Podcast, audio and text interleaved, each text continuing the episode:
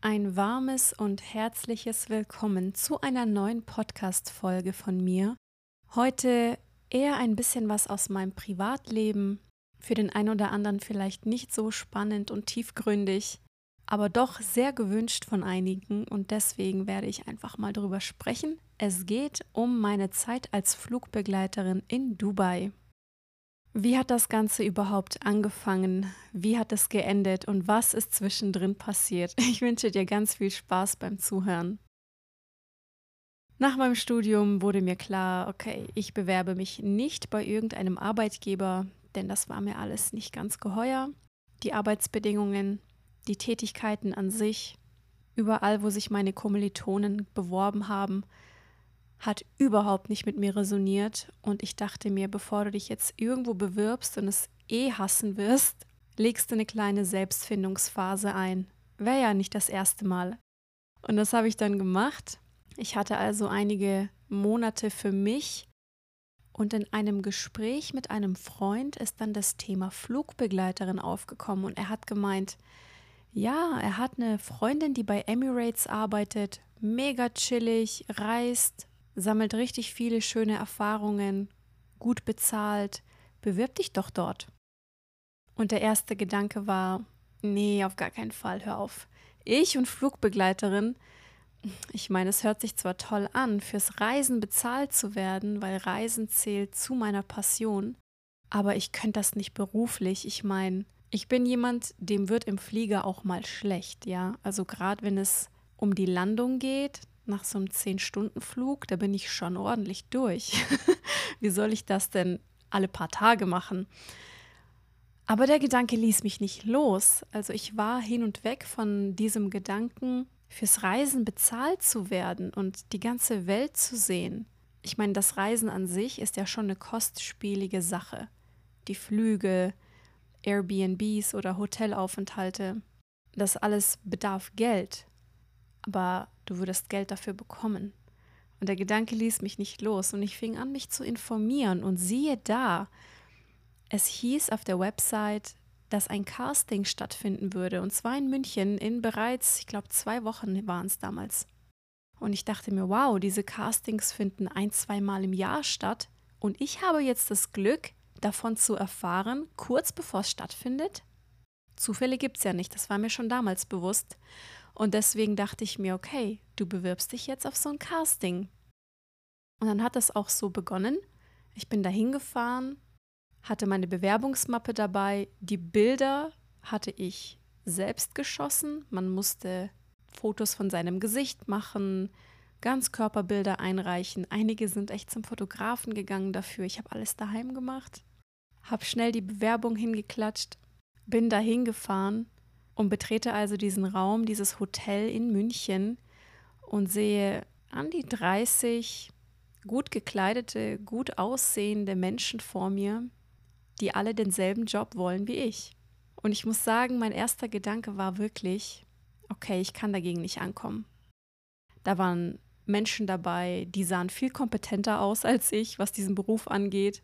Da waren welche dabei, die waren bereits Flugbegleiter, nur eben für deutsche Fluggesellschaften, also waren wesentlich erfahrener. Und ich glaube, die waren viel besser vorbereitet als ich.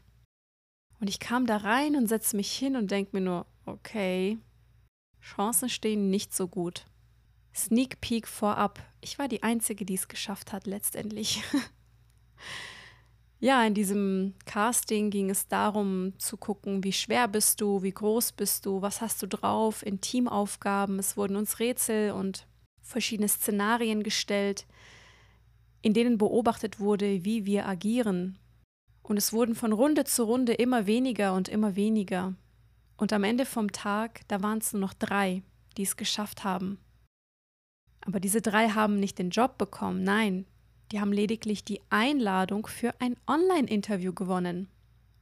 Und deswegen habe ich gesagt, ich war die Einzige, die es geschafft hat, weil dieses Online-Interview musste dann auch noch bestehen und das haben die anderen beiden dann nicht.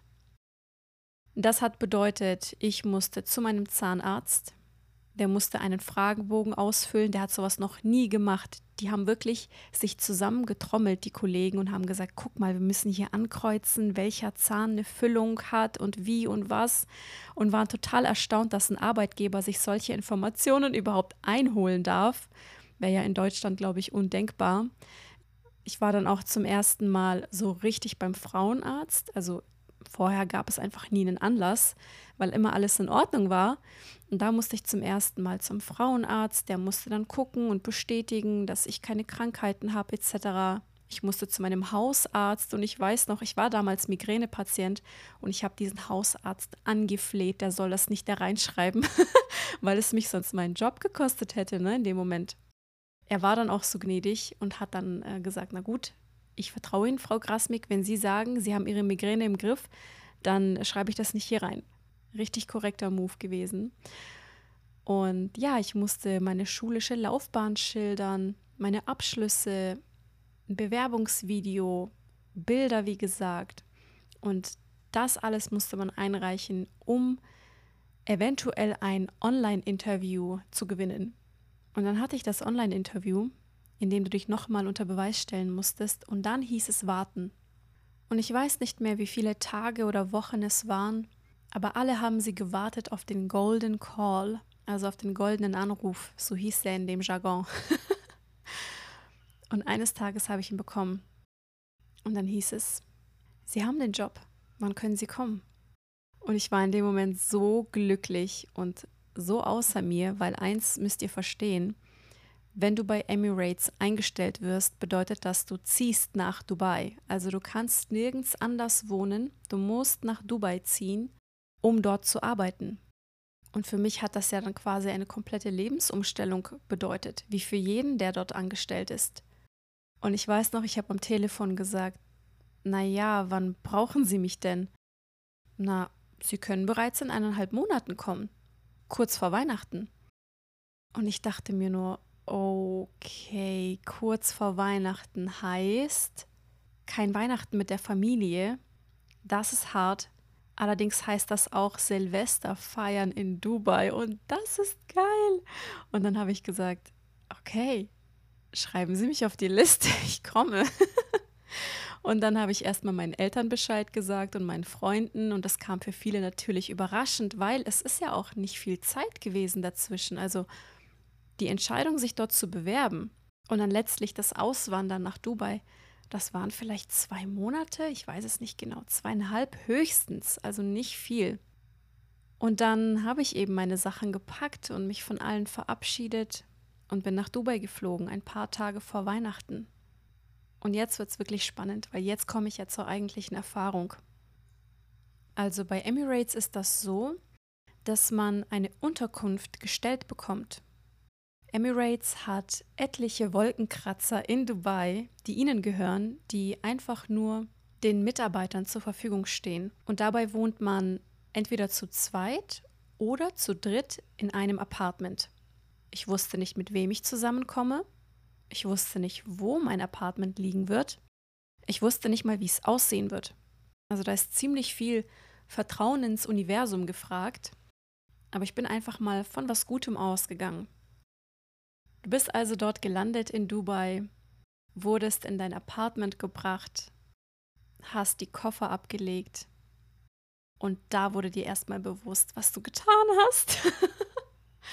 Erst da wurde mir richtig bewusst, ich habe meine Familie verlassen, ich habe meine Freunde verlassen, ich bin in einem Land, dessen Sprache ich nicht spreche, ich werde einem Job nachgehen, wo ich keine Ahnung habe, ob ich dem gewachsen bin und ich bin alleine. Und ich glaube, in den ersten paar Tagen war für mich klar, dass ich wieder abreisen werde. Das ist interessant, weil genau dieses Gefühl hatte ich damals, als ich mit 18 in die USA ausgewandert bin, um als Au pair zu arbeiten. Ich bin in New York gelandet, die Energie hat mich erschlagen, ich würde ungern wieder nach Amerika reisen, weil ich weiß, was das für ein Vibe ist dort. Und ich dachte mir in den ersten Momenten, nö, hier bleibe ich nicht. Und genauso war das in Dubai. Das war ein Schock. Und ich dachte mir, ne, bleibe ich nicht. Und ich musste weinen und ich fing sofort an, meine Familie zu vermissen. Und da waren schon einige innerliche Prozesse am Laufen, definitiv. Jedenfalls habe ich dann meine Mitbewohnerin kennengelernt. Die war, abgesehen davon, dass sie einen Sauberkeitstick hatte, war sie ganz nett. Aber über den Sauberkeitstick war ich dann im Nachhinein doch ganz froh, weil als ich Geschichten gehört habe von Mitarbeiterinnen, was die zu Hause mit ihren eigenen Mitbewohnern mitmachen mussten, da war ich dann froh, dass meine einen Sauberkeitstick hat. Lieber so wie mit einem Schwein zusammenleben. Ich sag's euch, ich habe da Bilder gesehen. Boah, stellt euch vor, jemand kocht Spaghetti Bolognese, kippt das Ganze ins Waschbecken und verlässt die Wohnung für einen Flug und kommt halt erst in drei, vier Tagen wieder. Ja, sowas gab's. Jedenfalls, es war eine super schöne Wohnung ich hatte einen Blick auf den Burj Khalifa. Ich hatte mein eigenes riesengroßes Schlafzimmer. Mein Badezimmer war gleich angeschlossen. Das heißt, ich musste theoretisch mein Zimmer nur verlassen, wenn ich in die Küche wollte.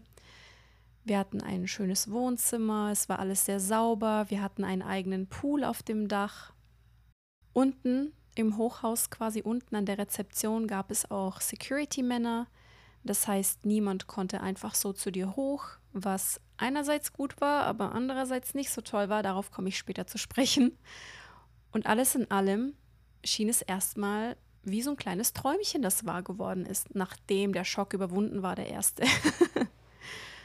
Und ich habe jetzt noch gar nichts zur Ausbildung erzählt. Also, das ist so, man bewirbt sich bei Emirates, wenn du ihnen gefällst, dann wirst du quasi nach Dubai eingeladen Du ziehst dorthin und darfst die ersten drei Monate erstmal die Ausbildung genießen, bevor du dann tatsächlich als Flugbegleiterin arbeiten kannst. Ist ja klar. Drei Monate Ausbildung bedeutet ziemlich, ziemlich viel Stoff und Wissen in einem sehr geringen Zeitraum. Wir mussten um 4 Uhr morgens aufstehen, weil ich glaube, um halb fünf kam bereits der Bus, der uns abgeholt hat zur Schule. Und das fünfmal die Woche das war schon mal richtig hart, weil ich hatte ja vorher meine Selbstfindungsphase und davor war ich Studentin. Da gab es sowas nicht wie 4 Uhr morgens aufstehen und schon gar nicht fünfmal die Woche. Also das war mal etwas, woran man sich gewöhnen musste. Und selbst in die Schule musstest du bereits als perfekt gekleidete, perfekt gestylte Stewardess hineingehen. Das war quasi unser Training, auf unser Äußeres zu achten und zwar von vornherein. Und ich sag dir jetzt mal, was das bedeutet hat. Emirates ist super streng, was das äußere Erscheinungsbild angeht. Die Uniform muss perfekt sitzen. Wehe, du hast keine Feinstrumpfhose an, das geht gar nicht. Jeden Tag High Heels. Es gibt nur drei, vier Frisuren, die erlaubt sind. Immer roten Lippenstift, immer geschminkte Augen, immer Foundation. Es gibt nur drei, vier verschiedene Arten, wie man seine Nägel färben darf.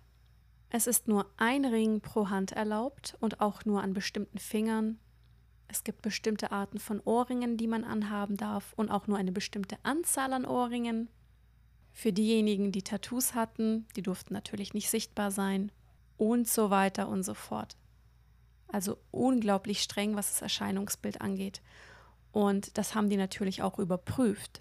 Ich glaube, einmal die Woche kam jemand, um das zu kontrollieren und teilweise mussten sich einige meiner Mitschülerinnen oder Kolleginnen, wie man es nennen mag, äh, die Haare umfärben. Also die mussten sich die Haare umfärben. Wenn man sich das mal vor Augen führt, welcher Arbeitgeber hat das Recht, dir zu sagen, dass du deine Haare färben musst? Eigentlich absurd, aber da absolut normal. Und wenn du nicht gemacht hast, dann bist du halt gegangen. Weil es gibt genug Leute, die diesen Job wollen. Die stehen Schlange.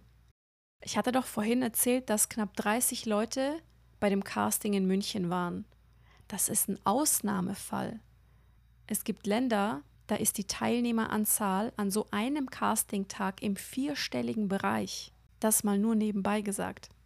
Jedenfalls sah der Schulalltag dann so aus, dass wir in die Schule gebracht wurden, Unterricht hatten, eine Pause, dann wieder Unterricht bis ungefähr 16 Uhr aber nachmittags ging es dann weiter, weil wir hatten auch Hausaufgaben auf und Online-Kurse. Und es gab mehrmals die Woche Prüfungen, egal ob mündlich, schriftlich oder Flugsimulationen, in denen du dich quasi mit deinem Verhalten beweisen musstest. Wir hatten ein richtig fettes Buch, das war ja locker 10 Zentimeter dick, in dem alles über Flugzeuge drin stand, wie die aufgebaut sind, was die beinhalten, Sicherheitsmaßnahmen, verschiedene Szenarien und deren Abläufe und so weiter und so fort. Und du musstest den Inhalt dieses Buches wissen. Dazu komme ich auch später nochmal zu sprechen. Trotz dessen, dass es ziemlich viel Stoff war, muss ich sagen, war das schon eine sehr interessante Zeit, diese drei Monate Ausbildung, weil man hat nicht nur langweilige Sachen gelernt, wie so ein Flugzeug aufgebaut ist und wie die funktionieren und wo deren Notausgänge sind und so weiter.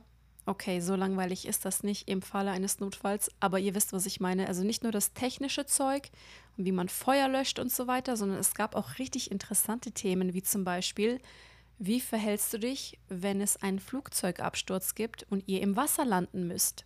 Und da hatten wir wirklich Flugsimulatoren mitten im Wasser, in denen wir quasi das nachgespielt haben. Also die Trainer haben sich dann auch richtig Notizen gemacht, wie wir uns verhalten. Wir mussten die Rutsche runterrutschen, ins Wasser reinhüpfen, Luftboote aufblasen, also wirklich wie das wäre im Falle des Falles.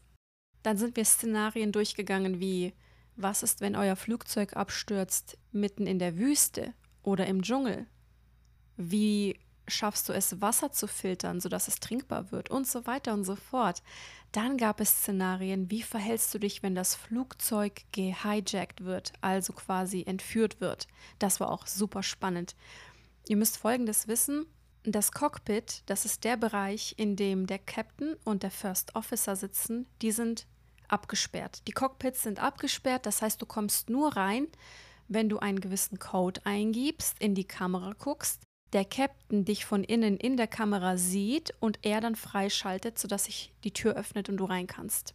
Und es hieß zu uns damals, wenn ein Terrorist oder irgendein anderer Entführer das Flugzeug übernimmt, dich mit der Waffe bedroht und sagt, gib den Code ein, weil er ins Cockpit will, um ja ans Steuer zu kommen, um das Flugzeug dann zu entführen oder abstürzen zu lassen, was auch immer. Es hieß, schweig um dein Leben. Auch wenn es dich dein Leben kostet, du wirst diesem Menschen den Code zum Cockpit nicht verraten. Ist ja auch klar, weil das würde ja bedeuten, dass er dann an den Captain, an den First Officer kommt und damit das Flugzeug übernimmt und uns womöglich alle in den Tod stürzt. Also das war super, super spannend. Und dann hieß es auch, guck mal, das sind die psychologischen Tricks und das kann passieren. Stockholm-Syndrom und so weiter. Also es war so spannend, weil es da Richtung Psychologie ging. Das war dann so total mein Thema. Und dann gab es auch noch Szenarien wie, okay, was passiert, wenn eine Frau plötzlich ihr Kind bekommt mit dem Flug? Wir mussten wirklich lernen, wie man Geburtshilfe leistet, wie man ein Kind zur Welt bringt. Weil ich meine, laut der Statistik kommt das mindestens einmal im Monat vor bei Emirates. Richtig krass. Und dann gab es natürlich auch Themen wie, okay, wie verhalten wir uns, wenn ein Passagier verstirbt? Wie gehen wir dann mit seinen Angehörigen um? Wo lagern wir dann den toten Körper bis zur Landung? Oder dann gab es Themen wie, okay, wie fixiert man einen Menschen, der aggressiv ist? Also wie schafft man es, ihn festzubinden, weil er um sich schlägt, weil er bedrohlich wird und so weiter. Also es gab schon wirklich sehr, sehr spannende Themen, die wir da in diesen drei Monaten lernen durften. Auch wenn es viel Stoff war, wirklich viel Stoff war. Und an den Wochenenden, sprich, ich glaube, die Woche hat am Donnerstag geendet und begann am Sonntag, also um einen Tag verschoben war das Wochenende. An den Wochenenden haben wir es uns richtig gut gehen lassen. Da hieß es feiern. Ich habe zu dem Zeitpunkt noch Alkohol getrunken, aber interessanterweise, das war auch die Zeit, wo ich es dann aufgehört habe. Da komme ich gleich dazu. Es gab die besten Clubs, wirklich, die besten VIP-Partys, Hauspartys mit übertrieben geilem Ausblick auf Dubai. Also ich habe so viel erlebt in der Zeit. Ich hatte auch das Glück, dass ich immer an Leute geraten bin, die einfach Menschen kannten, die eigene Tische hatten oder die irgendwelche teuren Wohnungen besaßen in Dubai. Also ich habe da wirklich viel erlebt und es war so, so schön, geile Musik. Die Clubs waren meistens Open Air. Das heißt, wenn geraucht wurde oder so, dann war das nicht so eklig wie in den deutschen Clubs, wo du dann nach Hause kamst und wie ein Aschenbecher gestunken hast, sondern es war einfach frische Luft, es war warm, geile Musik alle möglichen Menschen da und man konnte einfach das Leben genießen. Ich meine, ich wusste ja schon grob, was mich erwartet. Es war ja nicht mein erstes Mal in Dubai, aber es war halt das erste Mal als jemand, der dort wohnt. Und das war nochmal eine neue Erfahrung. Und ich muss sagen, ich war wirklich froh, dass ich diese Clubzeit noch richtig genießen durfte, diese Partyzeit, weil einige Wochen später ging ja auch Corona los und da war erstmal alles dicht. In Dubai sowieso und später, als ich dann wieder in Deutschland war, ging es ja auch nur noch mit Test und das habe ich ja auch nicht gemacht. Das heißt, für mich war eigentlich da die Clubzeit vorbei und ich bin froh, dass ich das nochmal geschenkt bekommen habe vom Leben. So ein richtiges letztes Mal Partyzeit und zwar auch an einem Ort, an dem man das wahrscheinlich am besten machen kann, in Dubai selbst. Das war wirklich eine tolle Zeit. Und jetzt möchte ich kurz mal auf das Thema Alkohol zu sprechen kommen und auch Pornografie, weil das hängt für mich zusammen. Okay, jetzt wird es persönlich. Hör zu. In Dubai ist Alkoholkonsum sehr, sehr strikt. Du kannst Alkohol nicht in den Läden kaufen. Du darfst Alkohol auf gar keinen Fall mitten auf der Straße trinken. Alkohol wird, wenn dann, nur in Restaurants, in Bars und in Clubs geduldet. Aber ich muss dir sagen, als ich getrunken hatte auf Partys und in Clubs, war mir am nächsten Tag immer richtig schlecht. Und ich glaube, das hat mit zwei Sachen zu tun. Entweder die haben den Alkohol gestreckt mit irgendwas, der war vielleicht einfach billig und die haben ihn in teure Flaschen abgefüllt, keine Ahnung. Und das hat mein Körper einfach nicht gut verarbeitet. Oder was noch sein kann, ist, dass ich spirituell, also auf einer Bewusstseinsebene, schon ziemlich weit fortgeschritten und entwickelt war und der Alkohol einfach viel zu niedrig geschwungen hat und mich das jedes Mal von meinem hohen Podest in Anführungsstrichen so krass runtergezogen hat, dass diese Differenz das Problem war, was ich gespürt habe. Also ich lag total flach immer am nächsten Tag, ich musste mich übergeben, ich hatte Schmerzen und ich dachte mir, hä, warum?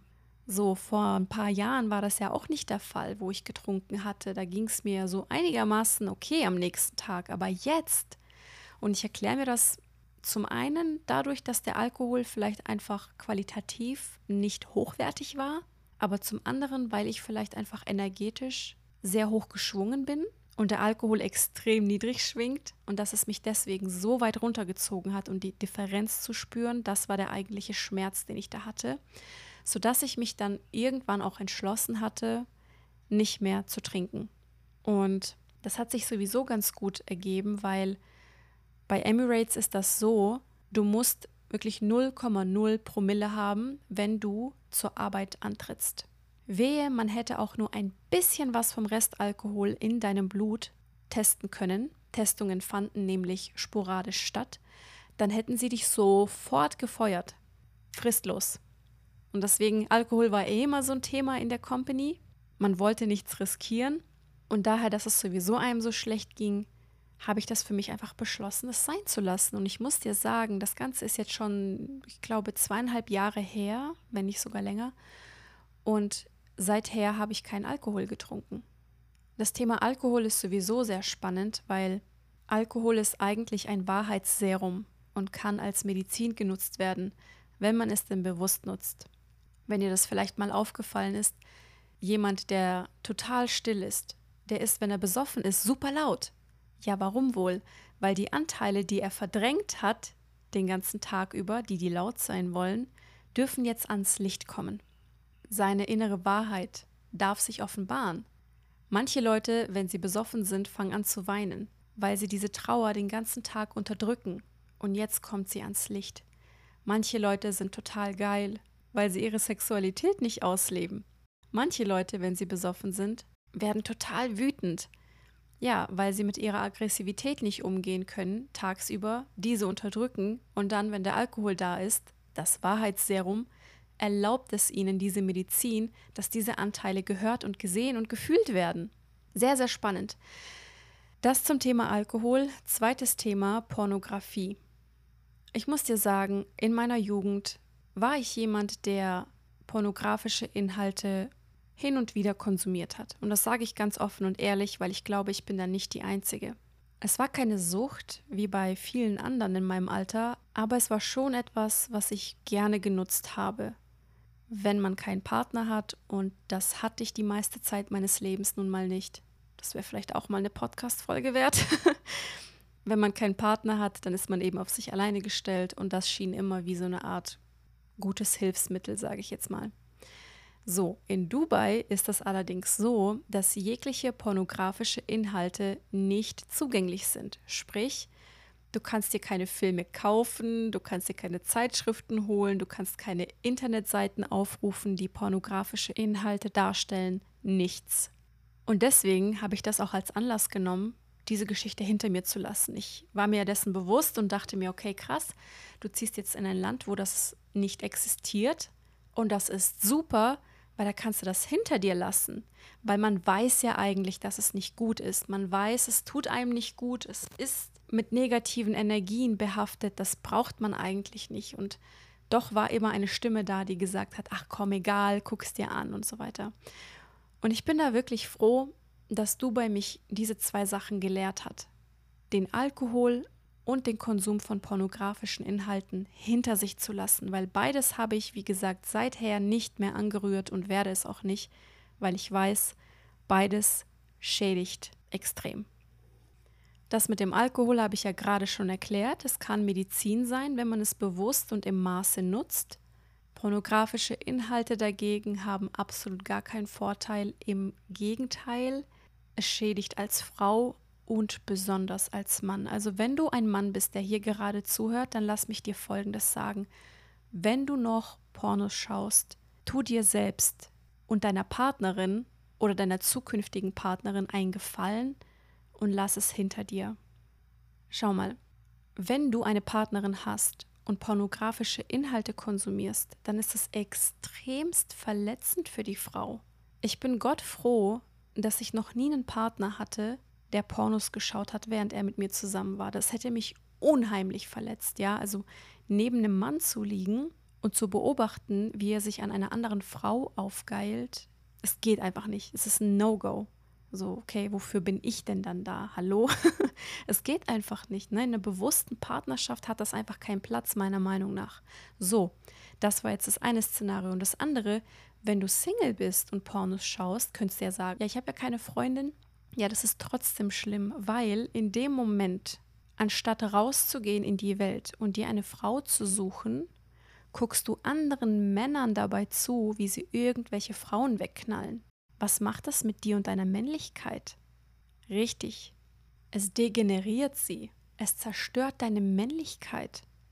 Welcher Mann, und ich rede von einem richtigen Mann, welcher richtige Mann guckt lieber einem anderen Mann dabei zu, wie eine Frau wegknallt, statt rauszugehen in die Welt und sich selbst eine zu suchen.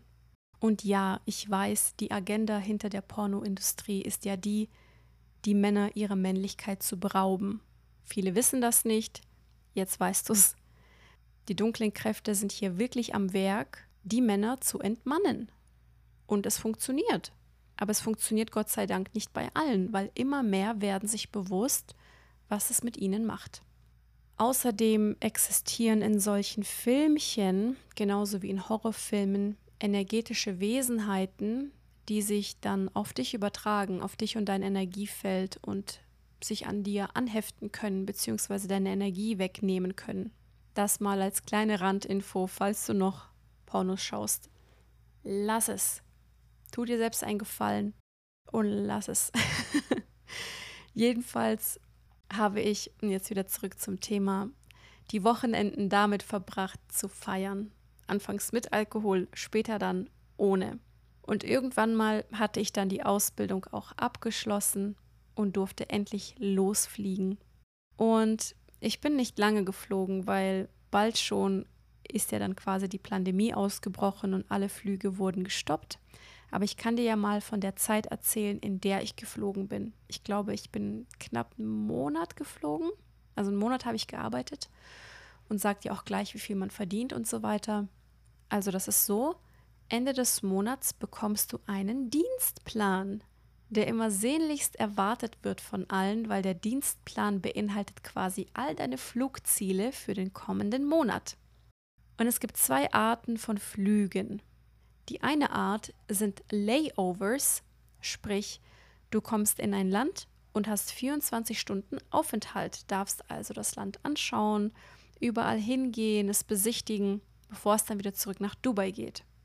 Und dann gibt es noch sogenannte Turnarounds. Und bei den Turnarounds ist das so, man landet in dem Land, lädt die Passagiere aus, reinigt das Flugzeug, lässt die neuen rein und fliegt sofort wieder zurück nach Dubai. Diese Turnarounds finden meistens eben in den Ländern statt, die nicht weit weg liegen. Also zum Beispiel Indien, Saudi-Arabien und so weiter. Das ist so nah an Dubai ran, das würde gar keinen Sinn ergeben, die Mitarbeiter dort in einem Vier-Sterne-Hotel übernachten zu lassen. Ja, du hast richtig gehört, alle Mitarbeiter übernachten in Vier-Sterne-Hotels. Oh, die Hotels waren der Wahnsinn. Jedenfalls gibt es diese zwei Arten von Flügen. Und jeder war natürlich scharf darauf, Layovers zu bekommen, weil man möchte ja natürlich reisen und die ganze Welt sehen und es war so, so schön, diesen Dienstplan zu bekommen. Man war so aufgeregt, das war wie Weihnachten. Und der Gedanke, dass du jeden Monat einen neuen Plan bekommst mit neuen Reisezielen, der war so erfüllend. Ich muss sagen, ich konnte es wirklich kaum erwarten, endlich zu arbeiten. Also, die Ausbildung war geschafft. Übrigens, die Trainer, also die Lehrer, die wir hatten und Prüfer, die waren alle super, super nett. Die waren so cool, das hat so viel Spaß gemacht. Einmal hatten wir eine die war nicht so nett, die war richtig genervt von uns. da gab es so witzige Geschichten. Aber sonst waren die meisten wirklich, wirklich nett. Und ja, dann ging es halt los. Meine ersten Flüge waren zum Beispiel Japan. Das hat mich mega gefreut, weil ich war zuvor schon einmal in Japan gewesen. Das war eine der besten Reisen meines Lebens. Und dann stand da wieder Japan und das ist so ein beliebter Ort in diesem Unternehmen weil jeder da gefühlt hin möchte. Und ich durfte, ja. Und dann hatte ich dann eine mega, mega schöne Zeit. Also ich bin da hingeflogen. Das war ein sehr, sehr langer Flug. Das war sogar ein Flug, in dem wir als Mitarbeiter im Flugzeug schlafen durften. Denn was viele nicht wissen, es gibt in den Flugzeugen extra Schlafräume für die Flugbegleiter und auch für die Captains und First Officers. Du hast diese Schlafräume wahrscheinlich noch nie gesehen, weil die befinden sich immer an unterschiedlichen Orten. Manchmal sind die quasi unterirdisch, das heißt unter den Passagieren. Manchmal sind diese Schlafräume über den Passagieren und manchmal sind sie auf derselben Ebene, ganz, ganz hinten. Sehr, sehr interessant. Und die sind super klein, ja. Also da kommst du rein in diesen Schlafraum. Erstens ist es total dunkel, und dann hast du nicht Doppelbetten, sondern du hast quasi dreistöckige Betten. Du musst dich da reinquetschen in deinen Schlafplatz. Aber du hast einen Bildschirm mit drin und darfst dich dann quasi ausruhen. Aber ich glaube, das längste sind eh drei Stunden, die man sich da ausruhen darf oder schlafen kann, bis man dann wieder arbeiten muss. Jedenfalls war mein Japan-Flug so ein Flug, in dem ich schlafen durfte. Und das fand ich total aufregend. Na, dann ziehst du dann deine Uniform aus, die übrigens nicht so toll ist. Die ist richtig unbequem mit den hohen Schuhen und alles. Und Röcke, oh Gott. Wenn du mich persönlich kennst, dann weißt du, ich mag keine Kleider und keine Röcke. Das ist einfach nicht meins. Und dann musste ich einfach fast täglich einen Rock tragen. Naja, andere Geschichte. Ja, und dann habe ich mich da eingequetscht in meinen Schlafplatz und habe dann noch ich glaube, Pretty Woman oder so angeschaut als Film. Den kannte ich vorher noch nicht. Richtig witzig. Und ich hatte auch an diesem Japanflug meinen ersten medizinischen Vorfall. Und zwar war das ein alter Japaner, der ist aufgestanden und zu uns in die Küche gekommen. Und plötzlich guckt er mich an und zack ist er umgekippt. Boah, war das ein Schock. Dann ging die ganze Prozedur los. Alles, was man gelernt hat, sofort ans Telefon, Captain informieren, der andere leistet erste Hilfe, die anderen sagen Bescheid. Wow, krass. Jedenfalls sind wir dann in Japan gelandet. Man war super müde, man ist ins Hotel und jetzt kommt etwas, was ich richtig cool fand. Und zwar jedes Mal, wenn du in ein Hotel eincheckst und auf dein Zimmer kommst, jeder hat ein Zimmer für sich, das fand ich immer sehr korrekt, lag da ein Briefumschlag mit der jeweiligen Währung des Landes für dich, um dort essen gehen zu können oder es anderweitig auszugeben. Und wie viel Geld drin ist, das hängt immer davon ab, in welchem Land du bist. Also Länder wie Japan zum Beispiel oder die Schweiz hatten sehr, sehr hohe Geldbeträge. Ich weiß nicht wieso, aber die gingen davon aus, dass du umgerechnet 100 Euro brauchst, um durch den Tag zu kommen, was natürlich absurd ist. aber andere Länder, wie zum Beispiel Thailand oder die Philippinen oder sowas, war natürlich sehr, sehr wenig Geld umgerechnet. Und es gab auch Mitarbeiter, die haben das dann immer gesammelt. Ne? Die haben das gesammelt in jedem Flug. Die waren dann halt bei McDonald's essen oder so, ganz billig, um sich da was dazu zu verdienen letztlich. Und das habe ich halt richtig gefeiert, ne? weil abgesehen davon, dass du bezahlt wirst, ne, dein monatliches Gehalt, dein Lohn für jede Flugstunde kam auch noch dazu und dann auch noch das Geld in der jeweiligen Währung, was sich dann auch natürlich kumuliert hat. Das war so toll. Also Luxus. Wenn du vorher noch nie ein festes Einkommen hattest, so wie es bei mir der Fall war, dann ist das schon etwas gewesen, was einen sehr beeindruckt hat. Man hat übrigens, da wir gerade vom finanziellen Aspekt sprechen, ein Grundgehalt gehabt, was man bekommen hat. Ich glaube, das waren umgerechnet so 1500 Euro. Lass mich nicht lügen, aber ungefähr so um den Dreh rum. Und dann hat man noch gerechnet, wie viele Flugstunden du hattest. Und da kam auch noch mal ungefähr dasselbe obendrauf. Und zwar natürlich alles netto, weil in Dubai gibt es keine Steuern. Das heißt, netto ist gleich brutto. Das heißt, du hast ungefähr umgerechnet 3000 netto bekommen, wenn du Vollzeit fliegst, plus das Geld, was du für jeden Flug noch mal im Hotelzimmer gehabt hast, plus deine Wohnung wurde dir ja eigentlich bezahlt. Ne? Du hast ja bei Emirates kostenlos in den Apartments gewohnt. Also in Anbetracht dessen, dass man richtig gutes Einkommen hatte und kaum Ausgaben, kannst du dir denken, was für ein schönes Leben du dir dort ermöglichen konntest. Klar, Dubai ist natürlich mega teuer, ähm, auch was Lebensmittel angeht. Wobei, wenn ich mich hier in Costa Rica umschaue, kommt das ungefähr auf selbe hinaus. Ungelogen, Leute. Costa Rica ist auch teuer. Dann, ähm, ja, relativiert sich das zwar so ein bisschen, aber es bleibt doch ziemlich viel übrig wenn man das eine Zeit lang macht. Was ich ja nicht gemacht habe, ne? Komme ich gleich zu. Jedenfalls hatte ich dann diesen Flug äh, nach Japan. Da bin ich dann auch in japanische Gärten gegangen, war in einem Tempel zu Besuch, bei einer Feuerzeremonie. Ich habe die Zeit richtig genossen. Während meine Kolleginnen Fotoshootings in Kimonos gemacht haben, bin ich einfach alleine los, ne, auf eigene Faust in den Bus gesetzt und das war so witzig. Ich bin da wirklich stolz auf mich, dass ich da immer mein Ding durchgezogen habe. Dann hatte ich noch einen Flug nach Frankfurt und Gott, habe ich mich gefreut, wo ich das gesehen habe, dass ich nach Frankfurt fliege. Für mich war sofort klar, ich werde meine Familie besuchen. Weil bis zu dem Zeitpunkt war ich ja, glaube ich, schon drei, vier Monate von daheim weg gewesen. Und natürlich vermisst man seine Freunde und seine Familie. Und ich dachte nur, ich habe zwar 24 Stunden nur Zeit, um zu schlafen, zu essen, von Frankfurt nach Hause zu reisen und dann wieder zurück. Na, man muss ja auch den Weg einplanen und falls mal was schief läuft, dass man rechtzeitig wieder im Hotel ankommt. Und abgesehen davon, dass das eh verboten war, weil bei Emirates gibt es auch so eine Regel, du darfst dich nur eine bestimmte Kilometeranzahl vom Hotel entfernen und du musst auch im Hotel schlafen. Das dient deiner eigenen Sicherheit, aber es war mir alles egal. Ich dachte mir, ich sag niemandem was, ich fahre einfach. Und das habe ich dann auch gemacht. Ich bin in Frankfurt gelandet. Ich hatte wieder deutschen Boden unter den Füßen. Ich meine, ja, ich schimpfe sehr viel über Deutschland, weil in Deutschland passieren einfach Dinge, die sind meines Erachtens nach unter aller Sau. Dieses Land hat so viel Potenzial, aber so vieles läuft einfach falsch, aber nichtsdestotrotz ist es das Land, in dem ich aufgewachsen bin, mit dem ich ganz, ganz viel verbinde, wo meine Liebsten noch sind. Deswegen war ich auch froh, wieder dort zu sein. Ich bin im Hotel angekommen, ich habe meine Sachen abgelegt, habe mich umgezogen und bin sofort zum Bahnhof gegangen, weil ich wusste, ich habe nicht viel Zeit. Und irgendwie hat es mich ein bisschen geärgert, weil dieses Hotelzimmer war extrem luxuriös. Also ich weiß noch, das Badezimmer war im Hotelzimmer mit einintegriert. Also es gab keine Wände, es war alles offen und total elegant und alles. Aber das war mir natürlich nichts wert. Ich wollte meine Familie sehen. Deswegen bin ich dann in den Zug gestiegen, bin in meine Heimatstadt gefahren und habe mit meiner Familie zu Abend essen können. Das war so, so schön, die alle wiederzusehen nach drei, vier Monaten. Und ich weiß noch, meine Katze, oh Gott, ich liebe ja meine Katze Melissa. Dieses Tier und ich, wir haben eine ganz besondere Seelenverbindung.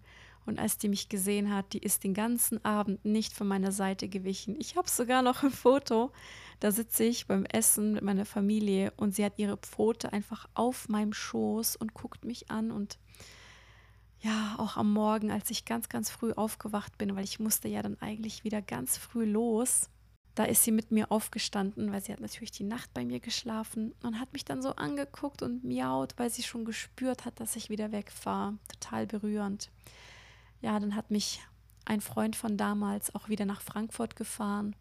Wir haben noch ein bisschen im Hotelzimmer gechillt, um wenigstens ein bisschen was von dem Luxus mitzunehmen. Und dann ging es wieder für mich zurück nach Dubai.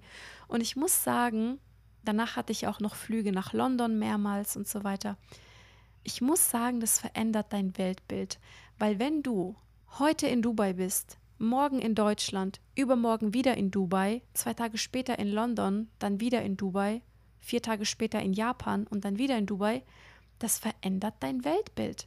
Plötzlich ist Distanz kein Hindernis mehr, weil du verstehst, ich bin ja in 0, nix woanders. Und ich habe auch von Kolleginnen immer gehört, ach ja, ich habe kein Tee mehr, na egal, kaufe ich nächstes Mal, wenn ich in China bin. Oder, oh, ich brauche wieder Wattepads, schreibe ich mir auf für meinen nächsten Flug nach Deutschland. Ne? Man hat quasi eingekauft, je nachdem, wo es billiger war oder wo die Qualität am besten war. Ne? Das ist, man kriegt einfach ein anderes Gefühl fürs Reisen, für Länder, für Distanz, für Kulturen. Und, und das war wirklich eine coole Erfahrung, das muss ich sagen. Auch wenn es einige Nachteile gibt, auf die ich noch zu sprechen komme, es gab schon ziemlich viele Vorteile und ich bin super, super froh, dass ich diese Erfahrung machen durfte und kann es jedem wirklich auch empfehlen, ne? solange man Bock drauf hat und die Zeit dazu hat und keine Verpflichtungen hat, dann sammel deine Erlebnisse und mach deine Erfahrungen. Es war wirklich schon cool, muss ich sagen. Also abgesehen davon, dass so ein Lebenstraum in Erfüllung gegangen ist. Man lebte an einem der beliebtesten Orte der Welt man hatte einen angesehenen Job, man hat gut verdient, man hat die Welt bereisen können, man hatte jedes Mal neue Kollegen, weil das ist auch noch was, was ich nicht erzählt habe. Auf jedem Flug hast du andere Kollegen. Also man sieht sich im Prinzip nie zweimal, weil es einfach so viele Mitarbeiter gibt, dass man sich nicht über den Weg rennt ein zweites Mal. Also jedes Mal, wenn man in das Besprechungszimmer kam, vor jedem Flug gab es eine Besprechung hast du halt neue Gesichter gehabt und dementsprechend hast du auch super viele neue Menschen kennengelernt und es war wirklich eine sehr, sehr coole Zeit. Aber jetzt komme ich zu den Nachteilen, weil es ist nicht alles Gold, was glänzt, ne? Und ich meine, alles hat seine Vor- und Nachteile. Jeder Lebensumstand hat seine Vor- und Nachteile. Jedes Land, jeder Job, alles. Ne? Das, es gibt immer mehrere Perspektiven. Und ein Nachteil von Emirates war zum Beispiel, dass sie extrem strenge Regeln hatten. Du konntest nicht einfach so Besuch empfangen zum Beispiel, weil das Apartment, in dem du gelebt hast, hat ja mehr oder weniger Emirates gehört, nicht dir.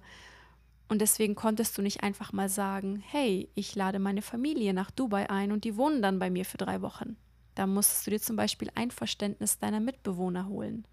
Männliche Freunde war sehr schwierig. Ich glaube, da gab es auch total die strengen Bedingungen. Übernachten ging zum Beispiel gar nicht. Also, dass dich ein Kumpel oder ein Freund von daheim, von Deutschland aus besucht hätte und bei dir geschlafen hätte, das wäre, glaube ich, gar nicht erst gegangen.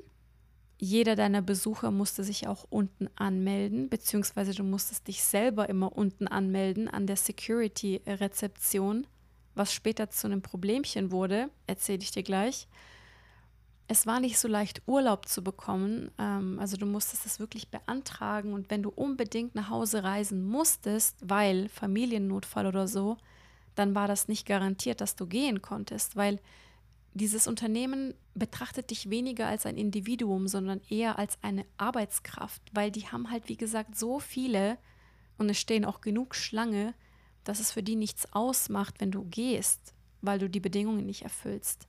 Es war auch nicht so leicht umzuziehen. Das heißt, wenn du mit deiner Mitbewohnerin nicht klargekommen bist oder du wolltest nicht so weit außen wohnen, sondern eher in der Dubai-Mitte, dann war das auch nicht so ein leichter Prozess, einen Umzug zu beantragen.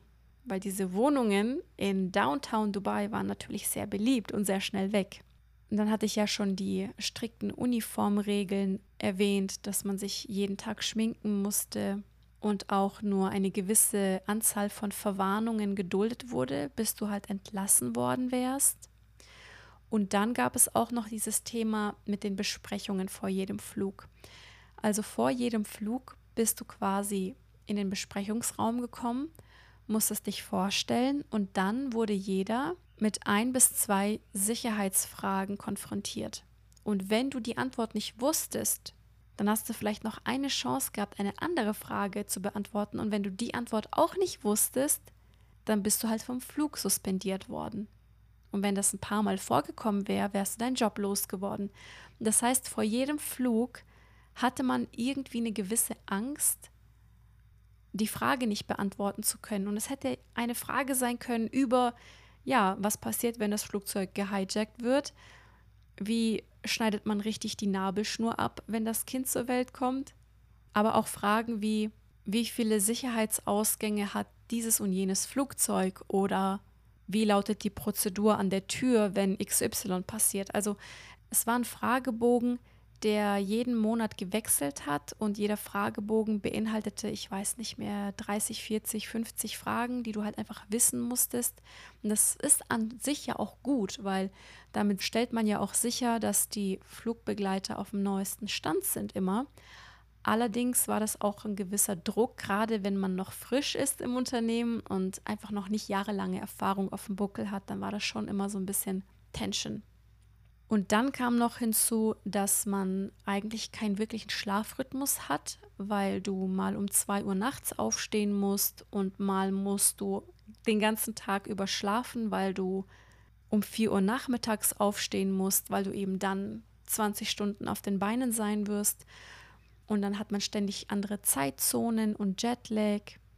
Und das viele Fliegen ist ja auch nicht gut für den Körper wegen der Strahlung und so weiter. Also es gibt schon einige Nachteile auch in dem Job. Es gibt aber auch viele Vorteile. Das muss man dann abwägen, ob man diesen Preis zahlen will. Ich war gewillt, ihn zu zahlen, aber ich war mir auch bewusst von Anfang an, dass da werde ich keine Karriere machen.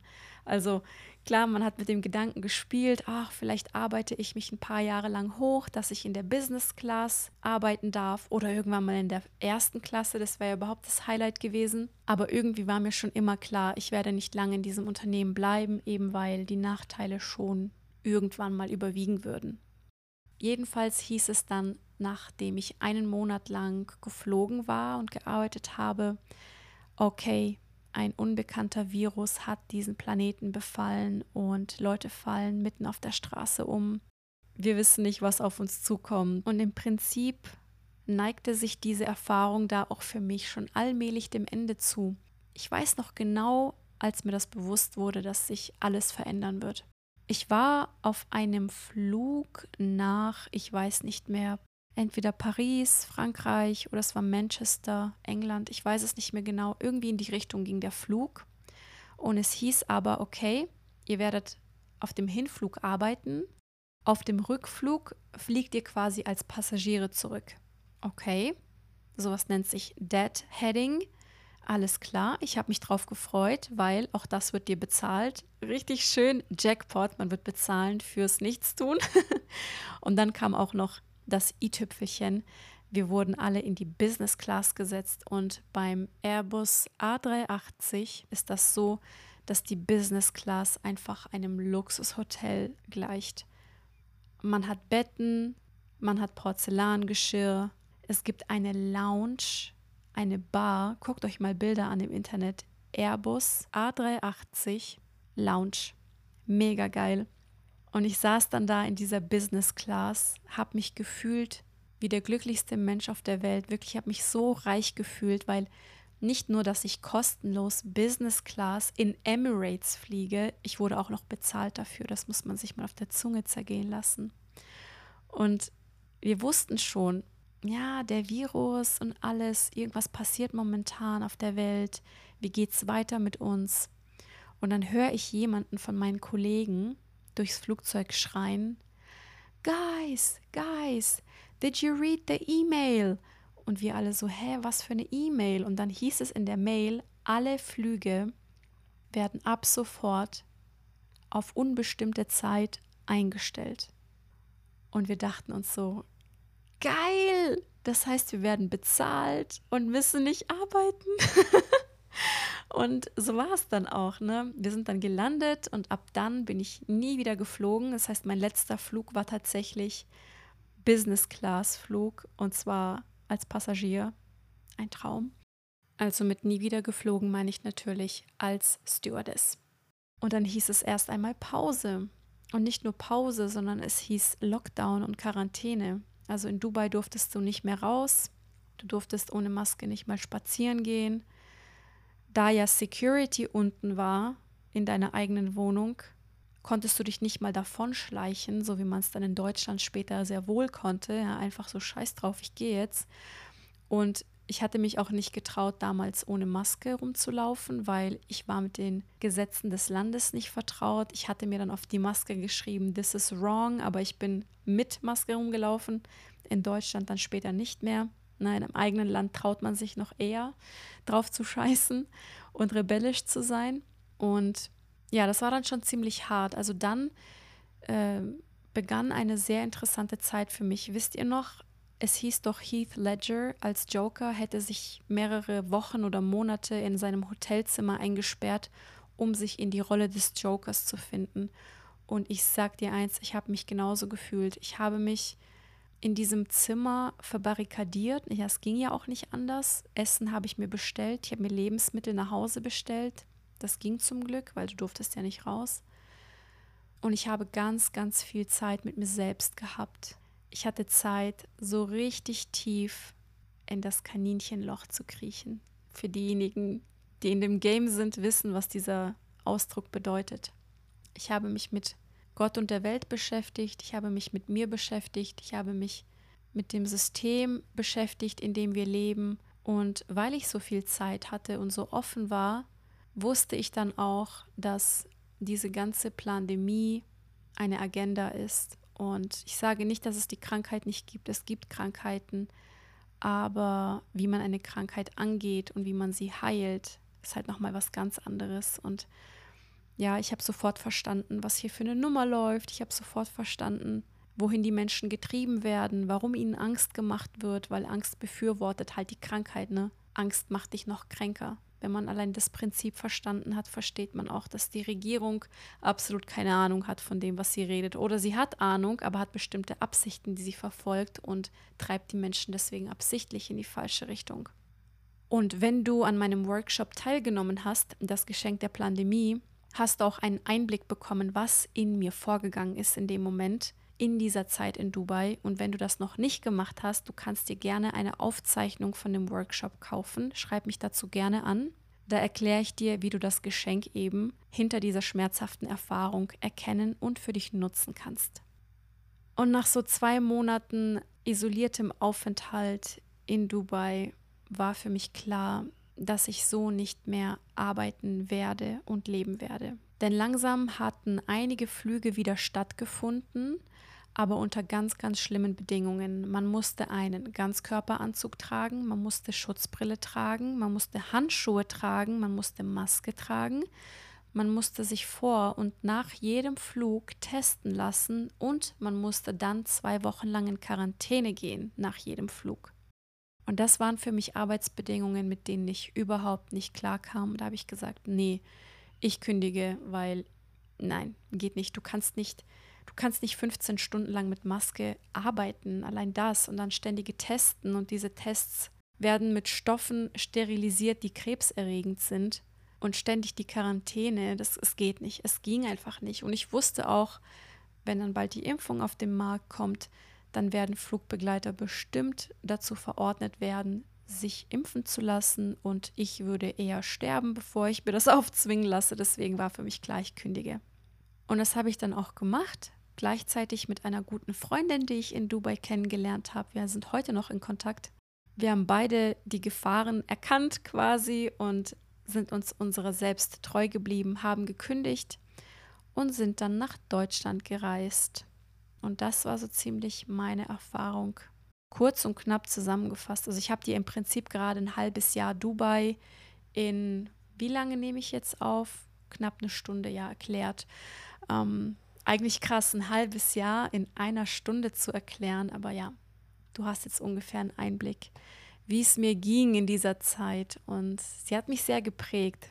Ich bin aber sehr froh über diese Prägung, weil es hat mich besser gemacht, auch wenn es nicht immer leicht war. Auch wenn ich ein paar Mal kurz davor war, meinen Verstand zu verlieren gefühlt, weil gerade wenn das Thema Adrenochrom und sowas hochkommt in deinen Recherchen, dann wird dir halt erstmal wirklich bewusst, wo du lebst, ne? Es war auch nicht so leicht, Dubai dann zu verlassen, weil ich hatte zwar das Glück, dass die Flüge nach Deutschland weiterhin stattgefunden haben. Es gab auch Länder, in die ist Emirates nicht mehr geflogen. Die Mädels konnten dann natürlich nicht einfach so kündigen und heim. Aber da gab es noch so ein paar Sachen bezüglich des Geldes. Und zwar hätte man, wenn man vor einer bestimmten Zeit kündigt, Geld an Emirates zahlen müssen, weil die haben ja im Prinzip in dich investiert. Ne? Die haben ja dir die Wohnung zur Verfügung gestellt, die haben dich bezahlt während der Ausbildung, aber dann auch später, als du gearbeitet hast, dann ja sowieso.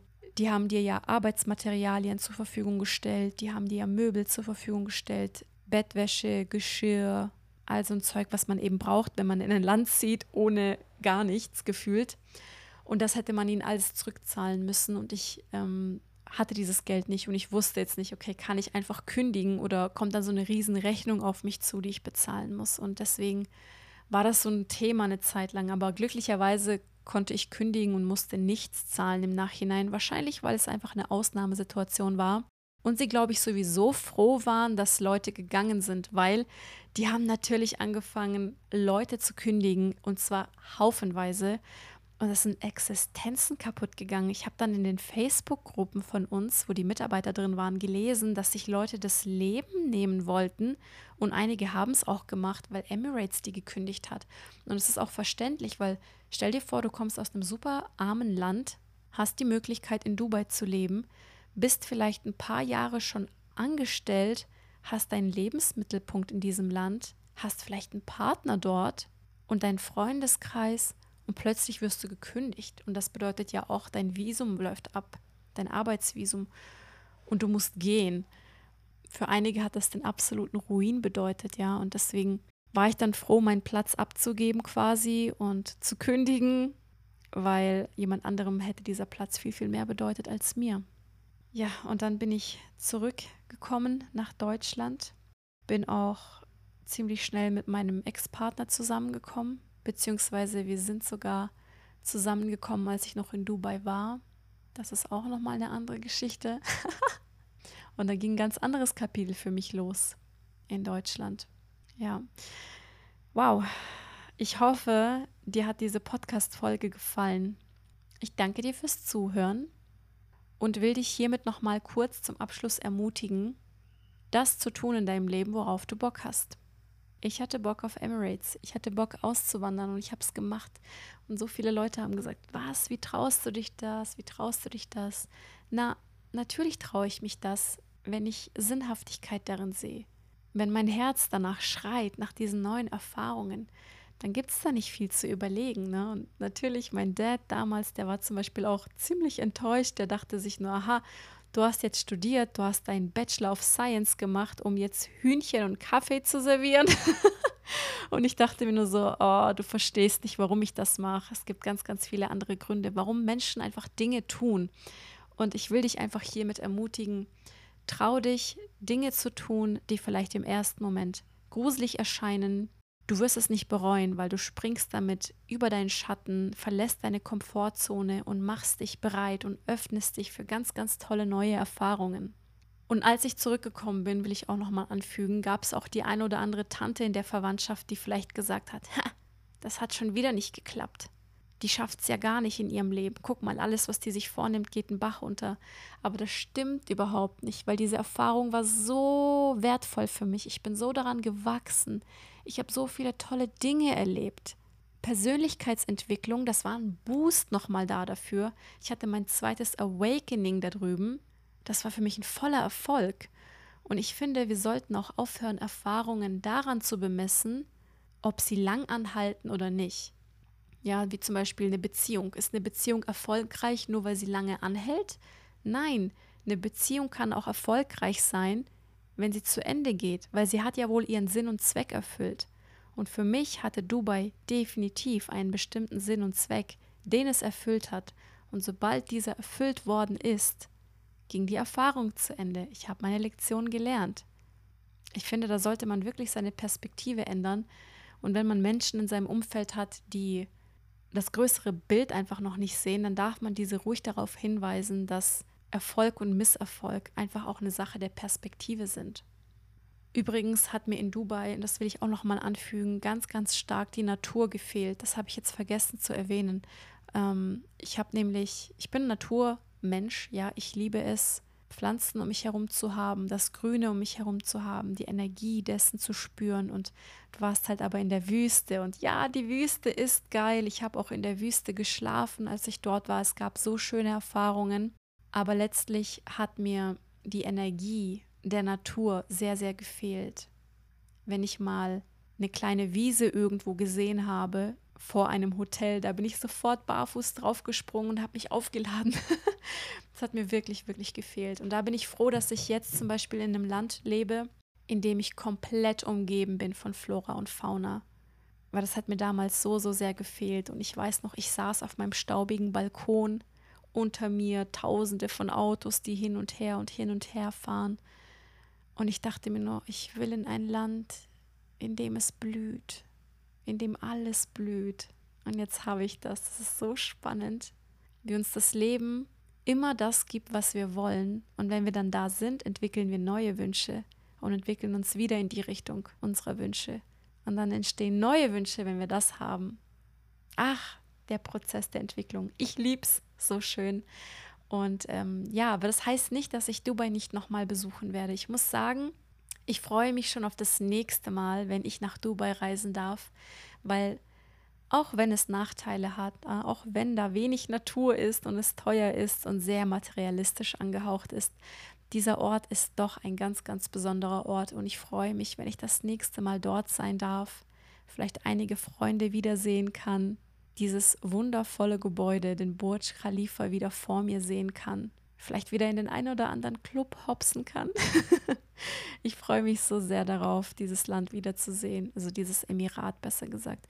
Und ähm, diese Erinnerungen in mir hochkommen können an diese wundervolle Zeit, die ich dort hatte.